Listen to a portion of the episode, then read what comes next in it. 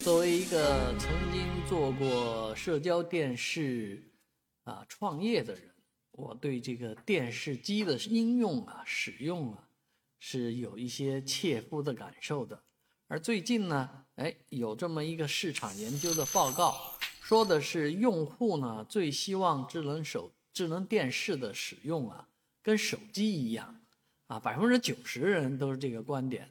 所以这是一个挺有意思的调查，但是，啊，即便这是一个客观的调查，不证明用户是正确的。用户说的话不一定就是研发应该朝着的方向。很多人都认为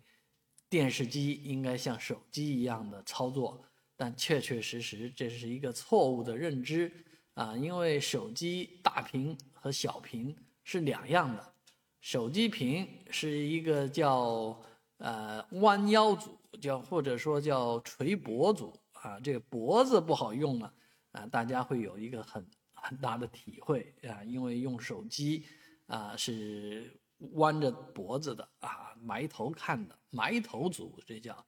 而电视机呢大屏呢，大家说的是沙发土豆啊，就是你可以用一个非常轻松的姿势。来看电视，所以大屏的操作和小屏的操作是两样的。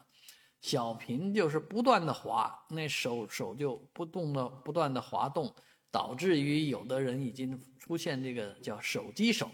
啊，因因为这个呃手指头不停的滑呢，产生了一些什么肩鞘炎啊，或这个炎那个炎的。而看电视如果也搞得这样滑来滑去的。那肯定是比较费劲，不是不是那个场景